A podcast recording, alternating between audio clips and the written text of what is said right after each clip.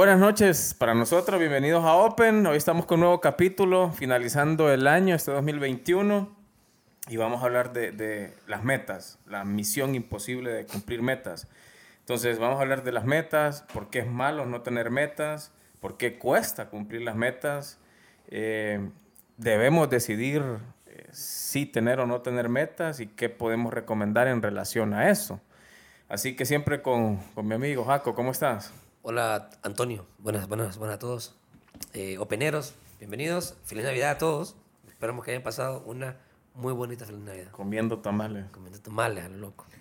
Y bueno, vamos a hablar de las, de las metas. Como todo inicio de año, estamos prontos a comenzar año, eh, una de las prácticas más comunes de, la- de todos es ponerse metas. O sea, es como un buen momento, vos lo diste en el podcast de Navidad, un buen momento para pensar en, bueno, este año fue difícil y todo, pero viene una nueva oportunidad, viene un nuevo año, eh, puedo volverme a reinventar. O sea, es un buen momento, es un buen punto cero y siempre lo hacemos y la gente lo hace, pero viene esa, esa dificultad de hacer metas. Ahora, están las dos personas, las, esas que se ponen metas y no las cumplen o les cuesta, y los que ni tienen metas. Quiero arrancar primero preguntándote sobre eso.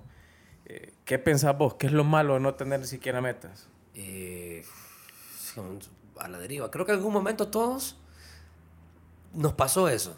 En algún momento de nuestra vida. Creo que en algún momento andábamos deambulando y la meta era, "Uf, no tengo meta en diciembre, no tengo meta, era andar, o sea, terminar, empiezo el año, pues, con las metas, y pasado mañana tengo que volver a trabajar. pero, eh, digo esto siendo el 30, tre- 30 de diciembre, por ejemplo. Claro, te claro. toca, hay gente que todavía el 31 va a trabajar hasta mediodía. Entonces, eh, eso. Entonces te pasa, yo no puedo juzgar a las personas que no tengan la meta, que no lo vean así. Luego Sí, está es, lo como, que- es como caminar a ciega, ¿verdad? O sea, yo tengo un ejemplo muy bonito de no tener metas que es, es como llegar al aeropuerto Y no saber dónde ir. y, y no, y a esperar a alguien, pero no sabes a quién. Entonces se te Sí, acercan y. ¿y a quién espera? No, no sé, pero va a venir. ¿Pero cómo es? No, no sé, pero sé que va a venir. O sea, eh, esa, esa como andar a ciegas, como no sabes para dónde vas. eh, y es muy complicado llegar a un lugar si no sabes eh, para dónde vas. Otra, otra frase que me gusta mucho es que si no sabes lo que buscas, tampoco te vas a dar cuenta cuando llega. De repente, no tener metas te pone en esa posición, que hay oportunidades que te chocan, pero como no tenés una meta, no sabes que ya llegaron. ¿verdad? Mira, esto, esto tiene que ver mucho con, con la educación. Y, y el paso de los años, me gusta siempre porque casi, casi en todos los podcasts lo menciono, pero para mí es parte vital que la edad te va diciendo, te va dictando cómo actuar. Y evidentemente llega un punto, cierta edad, y si, y si, y si estás, eh, si estás en una relación, si tienes un noviazgo, si tienes tu matrimonio, evidentemente ahí hay metas ya, porque ya tienes, una sociedad, tu, tu esposa, tu esposo, eh, eh, ya, ya no es, o sea, ya tienes que pensar en, en tus hijos, Sí. entonces vas renovando metas. Y evidentemente que esta época del año, tanto final de año, año viejo como año nuevo, te permiten, más que todo por la parte emotiva, la parte emotiva este, que es la que te impulsa a, a- a a- sacar algo adelante. Entonces, ¿por qué? Pues nos ponemos más sensibles, porque estamos fin de año, este, de repente no estás con la persona que quieres estar, eh, tu familia está lejos del país, te toca convivir con otras personas. Entonces, hay mu- hay mucha sensibilidad en el aire y eso te hace eh, no, ¿cómo se dice? Eh, no fijar, o, o- fijarte metas mejor. Si aprovechas y te llenas de esa vibra, pues luego está que no. Sí. A, a otra cosa que para mí es eh, justifica el problema de no tener metas es que perdés recursos, porque como no sabes qué necesitas de tu tiempo o de tu esfuerzo para llegar a tu meta, desperdicias tus recursos. O sea, ¿a qué me refiero? De repente alguien eh, quiere, vaya, vos me decís hace poco, yo quiero como volverme un marquetero de deportivo, o sea, una persona especialista en marketing deportivo. Pero si vos no tenés ese, ese objetivo, de repente vas a perder tus noches viendo series de Netflix Exactamente. en vez de estar aprendiendo sobre marketing, es ¿verdad? Porque o, o- o- o en vez de estar tratando de matricularte, matricularte, como me decías, en una universidad extranjera para sacar tu marketing, porque tenés claro tu meta, entonces aprovechas tus recursos, pero cuando no tenés meta, el recurso lo ves ahí tirado y decís, lo voy a aprovechar en Netflix, entonces tengo tiempo. Y a veces suele ocurrir de que aunque tengas la meta y tengas, todos visualizamos de alguna manera algo, todos, todos, ya sea una persona que no tiene novia, que debe tener novia y empieza, pucha, este año voy a tener novia, o este año quiero conseguir trabajo, o este año no, X. Eh, las parejas, si este año quiero, queremos tener un hijo, eh, este año quiero una casa, este año quiero un carro. Cada quien tiene alguna meta a cierto nivel, evidentemente. Llega un punto donde tal vez no la puedes cumplir, pero este, eh, tira arriba siempre. Sí. Tira arriba, que tu meta siempre sea arriba. Que si no llegas, te puedes quedar cerca y de repente decir, ok, no, no le di, pero, pero no fue un mal año. O sea, Ah, me acerqué yo a lo que quería. Hay una frase muy bonita sobre eso que, que dice eso, apuntarle siempre a la luna, que es mejor fallar Sí. que apuntar al suelo y tener por puntería. Sí. Entonces, de repente cuando no, ajá, ponete metas altas, que si no le pegas Exacto. apuntándole a la luna, Sí, sí, pues sí. va- está más alto que, que queriendo tener puntería al suelo. Probablemente no me matricule en esa universidad, pero me puedo matricular en otra, en otra de menos de menos estatus que lo que yo quiero, pero la est- est- u- u- estaré muy cerca, digamos. Estás más cerca, así es. Exactamente. Más alto que apuntar al suelo. Apuntar a, no, no voy a hacer nada. Sí, mejor ¿Para pues, qué voy a estudiar no, no, no, no, nada, Ahora, ¿por qué cuesta cumplir las metas? Para mí yo tengo varios puntos, pero para mí el primero es porque no, no, no las establecemos claramente. Y aquí quiero aprovechar, por ejemplo, y vos sabés que una de las cosas que más me gusta a mí es el tema de negocio. Hay un sistema eh, de metas que se llama SMART, o sea, las metas tienen que ser simples, tienen que ser medibles, tienen que ser alcanzables, relevantes y temporales. ¿A qué me refiero con esto? De repente la parte que nos cuesta para cumplir metas es que no las, ah, no las ponemos, no las armamos bien. Por ejemplo, cuando vamos a, a algún ejemplo que sea, la gente pone metas ambiguas como, como quiero perder peso. Y perder una libra ya es perder peso. Entonces, como no está específica. Si no especificas un punto, eh, o sea, quiero... ¿Cuándo? Sí, exacto. O sea, ¿cuándo la quiero? Otra cosa que si no es relevante, eh, como quiero perder peso, ¿por qué? Porque es la moda, por, o sea, pero cuando es por perder peso por mi salud, o sea, porque si no lo hago, mi salud se ve en un riesgo. Entonces, o sea, cuando es relevante para vos, para tu vida, de repente la estética es relevante también para vos. A mí la estética no es relevante, entonces no me va a motivar eh, la estética a hacer ejercicio Sí, correcto. me motiva la salud, me motiva a tener energía. O sea, si a mí me asegura que hacer ejercicio me da energía, yo voy porque lo ocupo, pues estoy metido en 100 cosas. ¿Verdad? Pero si vos me decís que el ejercicio solo es para verme guapo, no me Sí, no, motiva no, porque no la estética a mí no me... Exactamente. La vanidad no te es trae. feo, ¿no? es feo. Sí, sí, sí. Bueno. Entonces, de repente, cuando te fijas las metas, o sea, por ejemplo, vos decís, bueno, yo quiero estudiar esto, ¿cuál? ¿Por qué? Entonces, vos decís, la relevancia de estudiar eso para mí es... Que me va a llevar a otro punto que es el que quiero llegar. Así es. Allá.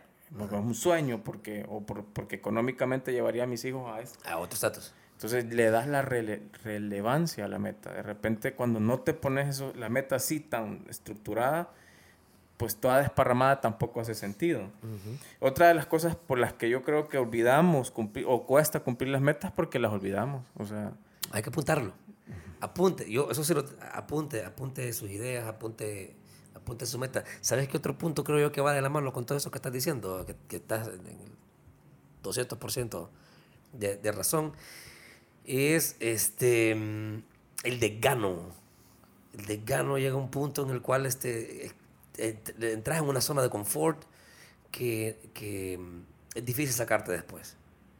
Entonces, eh, vivimos entendiendo que vivimos en sociedades complejas, difíciles, donde pues, no hay trabajo, donde la gente está agobiada por, por problemas económicos. Entonces, es como muy fácil, y qué bonito todo lo que estamos diciendo. Evidentemente, en la práctica eh, conlleva otra serie de responsabilidades para los que realmente se comprometen con una meta.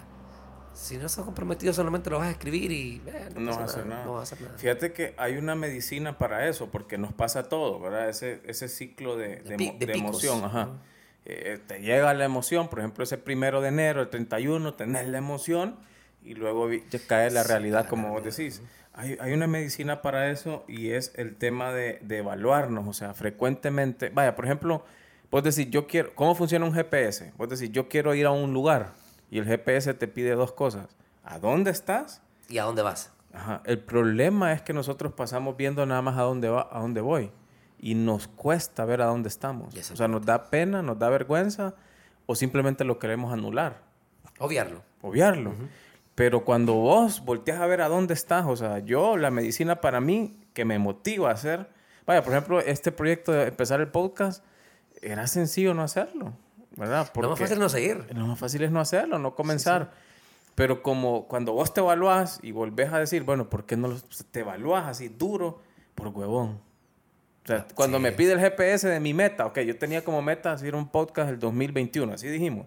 ¿Te acordás? Exactamente. Hablamos en noviembre Y lo platicamos y lo sentamos. y dijimos, vamos a hacerlo en el 2021. Mira, Hasta seis meses. Seis meses.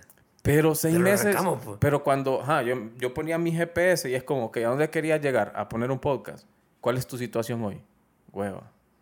Entonces, a evaluar tu situación actual y, y responderte con la verdad, para mí es la medicina. ¿Verdad? El problema es que cuando con hueva y solo volteando a ver, es que es muy difícil poner el podcast. Es que el dinero No me- para comprar. Y, no me lleva nada. Y no estamos haciendo. Y al final de cuentas, em, todo tiene que tener, todo, todo. Lo que hacemos tiene que ser por satisfacción. Que nos guste, que te encante. Tiene que, sa- sé que no siempre ah, es así, pero eh, la mayoría de veces. Sí. La mayoría de veces. Ent- Entonces, si, si vos, por ejemplo, decís, quiero estudiar, y vos decís, es que no puedo estudiar porque, porque, me, porque me salió embarazada, porque nació mi hijo.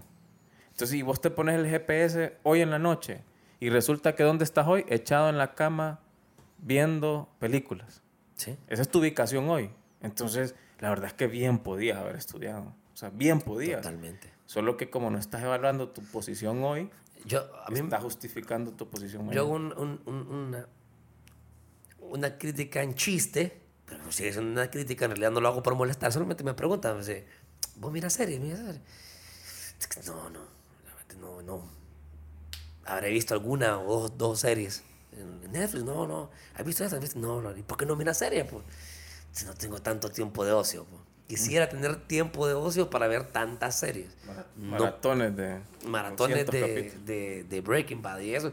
No he visto un capítulo y a veces digo, pucha, esta serie es tan afamada, alguna vez me voy a tomar el costo de, de verla.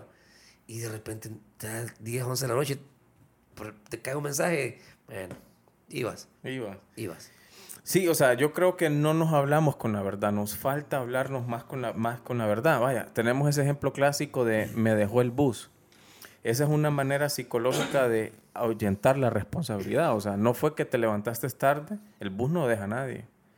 ¿De acuerdo? Sí. O sea, me agarró la tarde. O sea, todo, si te fijas cómo hablamos, es me agarró. O sea, yo iba bien, iba temprano y doña tarde me agarró. Todo Yo alrededor iba bien, yo iba temprano y el bus me dejó. O sea, un boicot absoluto. todo es hablar hacia el otro lado. O sea, no estamos acostumbrados a decir, eh, yo hice esto a pesar de. Siempre estamos hablando como yo no lo pude hacer, ¿por qué? Siempre, o sea, no nos cuesta hablar como a pesar de lo hicimos. A pesar, dijimos íbamos a hacer un podcast, a pesar de que no tenemos tiempo, estamos en varias cosas ambos, tenemos familia ambos, lo hicimos, o sea, a pesar de. Exacto. Y no llegar a diciembre diciendo, es que no pudimos porque estamos muy ocupados. O sea, hablarnos con la verdad yo creo que es parte también de la medicina, de cumplir metas. No, y a veces tenemos los días de grabación y no, ni modo, toca posponerlo porque, por lo mismo, pero lo decís, o sea, se habla. Y eso es lo que ocurre, lo que vos decís. Mucha gente no... no No se habla no con se- la verdad. No se habla con la verdad. No se pone el punto, no evalúa su punto hoy. Ahora, eh, debe- todo tiene un dolor, o sea, todo tiene un dolor. Eso es lo bonito que vos decís, ah, pero yo no quiero tener mot- metas. mot- Bueno, eh, si esa es una meta, pues. Es ya, una- alguna- es la sí, meta alguna, Es la meta alguna de muchas personas. Yo no quiero tener metas. Bueno, eso tiene un dolor. Yo quiero tener metas. Eso tiene un dolor. No es que una tiene dolor y otra no tiene dolor. Ambas cosas tienen dolor. O sea, hacer ejercicio duele, pero ser gordo también. No, no, duele ser gordo. Sí. Sí, porque las rodillas, Ah, bueno, pues sí, caminando. sí, sí, sí. O sea, me refiero. Es no, que me, me fui por la, la parte de... Este- no, lo veo, no, lo veo, no lo veo con mucho dolor cuando el la, pollo. sí, la salud, o sea, seamos honestos. Sí, sí. Eh, entonces, uno al final termina eligiendo un dolor. No es, que, no es que no tener metas es más rico, más suave, es que yo soy más relajado. No, estás decidiendo por un dolor. El punto es cuál. O sea, trabajar duele.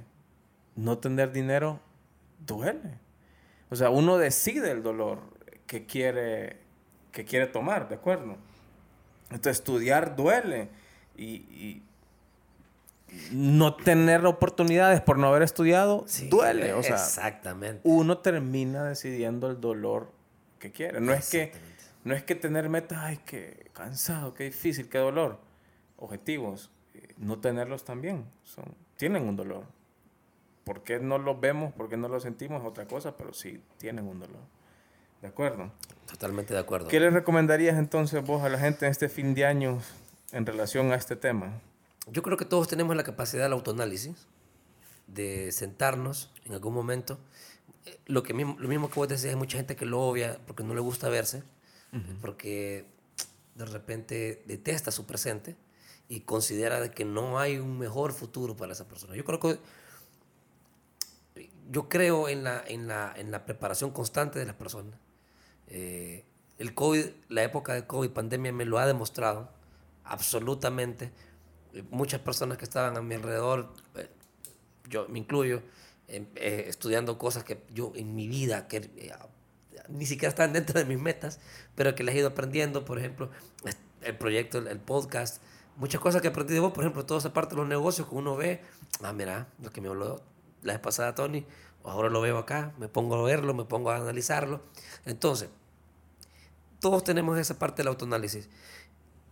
Analícese, f- f- eh, eh, enfoque una meta, la que usted quiera. Que esto- aquí es, y esto es lo más bonito, que tener libertad absoluta de decisión de lo que querés hacer. Así es. Y que nunca, yo siempre les digo a estas personas, nunca dejen que lo económico sea una meta para cumplir, Un, eh, un obstáculo. un obstáculo para cumplir la meta. Así es. Nunca deje. Ya luego usted verá, usted póngase la meta. Yo soy, una vez recuerdo que lo vi en, una, en, una- en un, en un DVD de una- de un artista muy famoso, eh, que él decía, usted va de gira, y la, ¿cuál es la idea? La idea es esta. No me pongo obstáculos a la idea de cómo quiero que sea la gira. Luego vendrá la disquera y me va a decir. Esto sí, esto no. no hay plata, o sea, olvídate, pero no me voy a, o sea, no me voy a limitar por el dinero. Es De esa- repente sí sale. de repente sale. Y lo mismo es, o sea, si usted tiene una meta, que el dinero nunca, jamás ponga de excusa el dinero para, para, para cumplirla.